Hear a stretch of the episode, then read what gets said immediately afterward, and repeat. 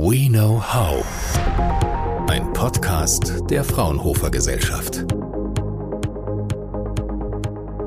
Hallo und herzlich willkommen zum Fraunhofer Podcast. Mein Name ist Mehmet Toprak.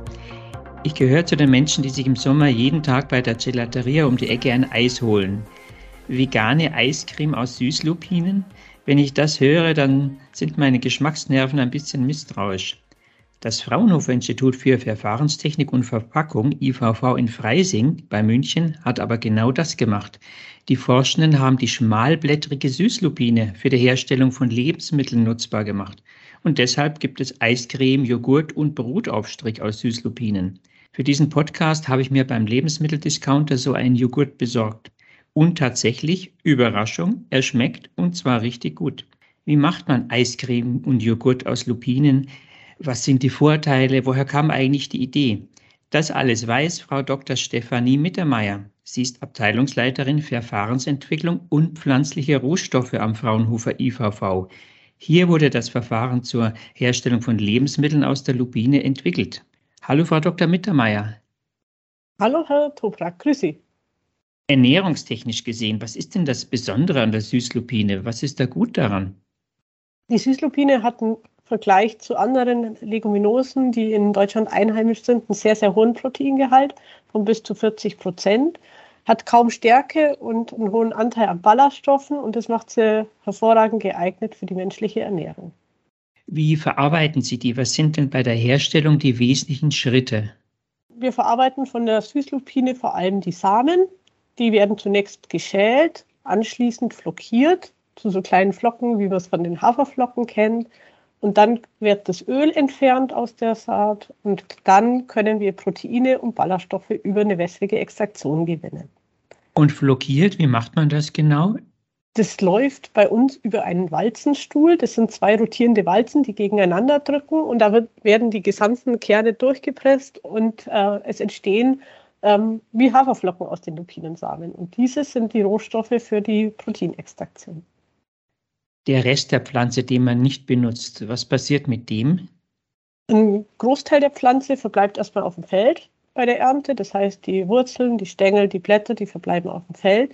Die enthalten wertvollen Stickstoff, der dann für die nächste Kulturpflanze, die auf den Äckern angebaut wird, zur Verfügung steht. Die anderen Stoffe, das heißt, es sind ähm, während der Extraktion fallen Schalen an, fallen Ballaststoffe an, und die werden momentan für Tierfutter genutzt oder können auch für wertvolle Lebensmittelzutaten wie ballaststoffreiche Produkte, Nudeln, Backwaren und ähnliches eingesetzt werden. Das heißt, es muss nichts weggeworfen werden, es wirklich, wird wirklich alles genutzt. Genau, wir arbeiten daran, dass alles von der Lupine genutzt wird, da es viele wertvolle Inhaltsstoffe hat. Wie sind Sie denn eigentlich auf die Idee gekommen, ausgerechnet Süßlupinen zu benutzen?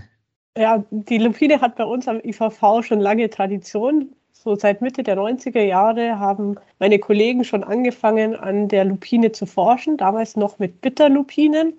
Da wurden am IVV aufwendige Prozesse entwickelt zur Entfernung der Alkaloide, das sind die toxischen Verbindungen in Bitterlupinen. Und dann wurde gesehen, dass das ähm, eben sehr, sehr aufwendig ist vom Verfahren her. Und dann haben wir gewechselt auf die Süßlupine und haben festgestellt, da können die Verfahren deutlich vereinfacht werden und können äh, geschmacklich ansprechende Proteine und Ballaststoffzutaten gewonnen werden.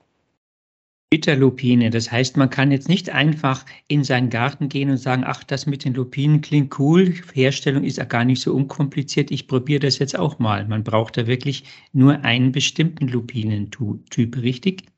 Genau, also man darf auf gar keinen Fall in den Garten gehen und die dort anwachsende Gartenlupine verwenden, da diese ähm, toxische Alkaloide enthält und die für die menschliche Ernährung komplett ungeeignet sind, sondern es sind Süßlupinen, die extra dafür gezüchtet werden und dann auf landwirtschaftlichen Flächen auch angebaut werden, wie in Getreide, wie Erbsen und ähnliches. Kann man die optisch unterscheiden? Also kann man das erkennen? Das ist eine Süßlupine, das ist eine Bitterlupine. Sehe ich das? Also ganz optisch sieht man es nicht. Häufig sind die äh, Blütenformen etwas unterschiedlich. Also die Bitterlupine hat die klassischen Kerzenformen, was man so aus den Bauerngärten äh, häufig kennt, während die Süßlupinen eher etwas vereinzelte Blüten haben. Aber ich würde mich nicht trauen, das auf dem Feld zu unterscheiden. Deswegen sollte man da wirklich darauf achten, nur mit Landwirten zu arbeiten, die da zertifiziertes Saatgut verwenden.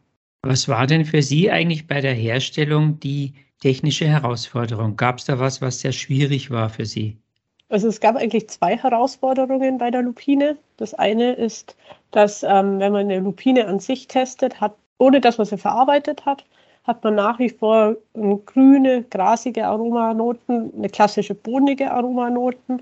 Und das möchte man natürlich nicht im Lebensmittel haben. Das ist die eine Herausforderung. Die zweite Herausforderung ist, dass trotzdem, dass die bitteren Alkaloide herausgezüchtet wurden, die Restalkaloide immer noch eine gewisse Bitterkeit in den Lupinen verursachen.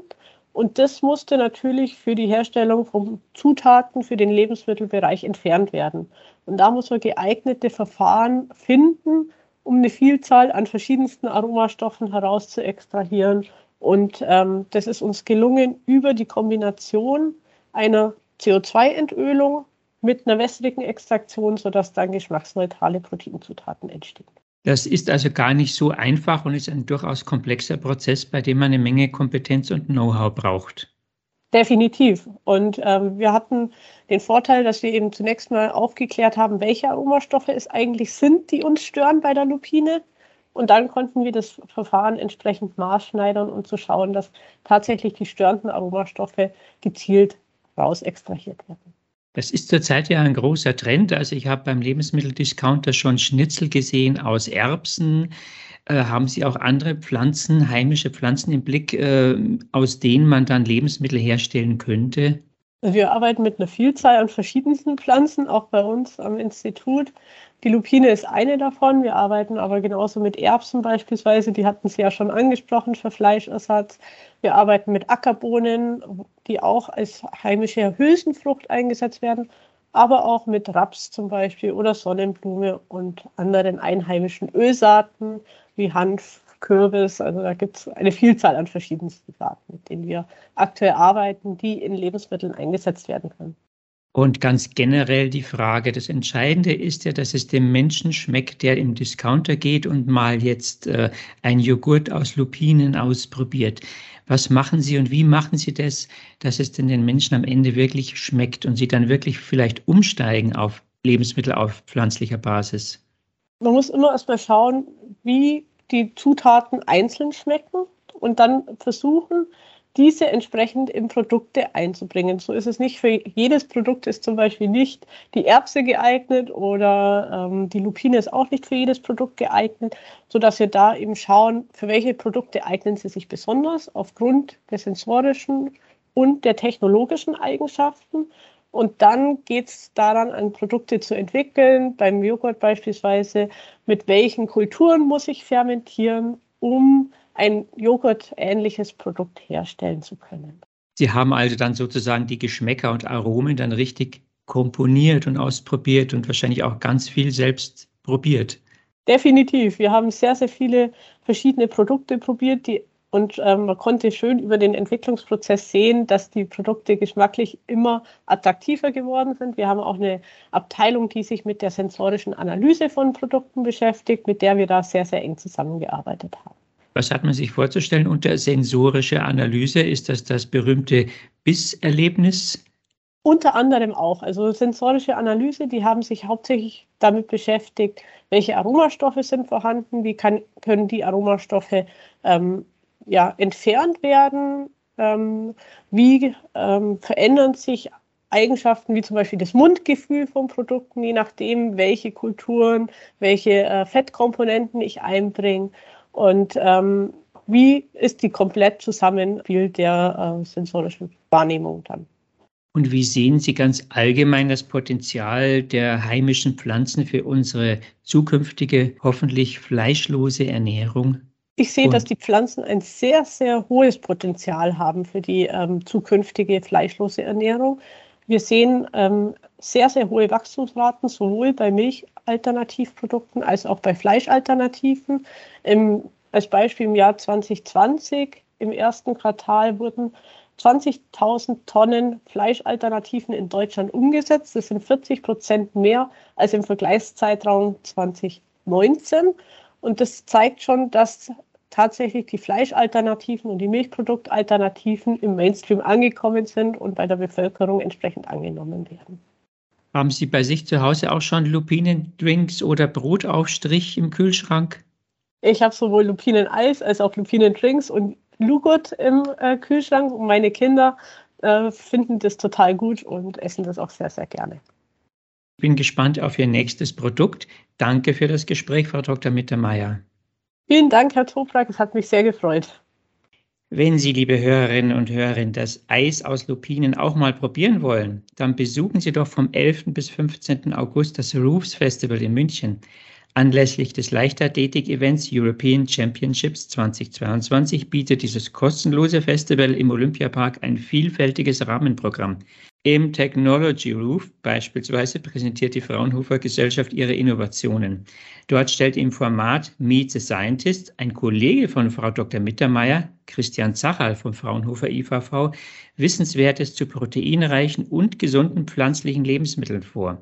Sie können Fragen stellen und einige der leckeren Sachen vor Ort probieren. Vielleicht kriegen Sie ein Lupineneis. Den passenden Weblink finden Sie im Kurztext unter dem Podcast. Fraunhofer. We know how.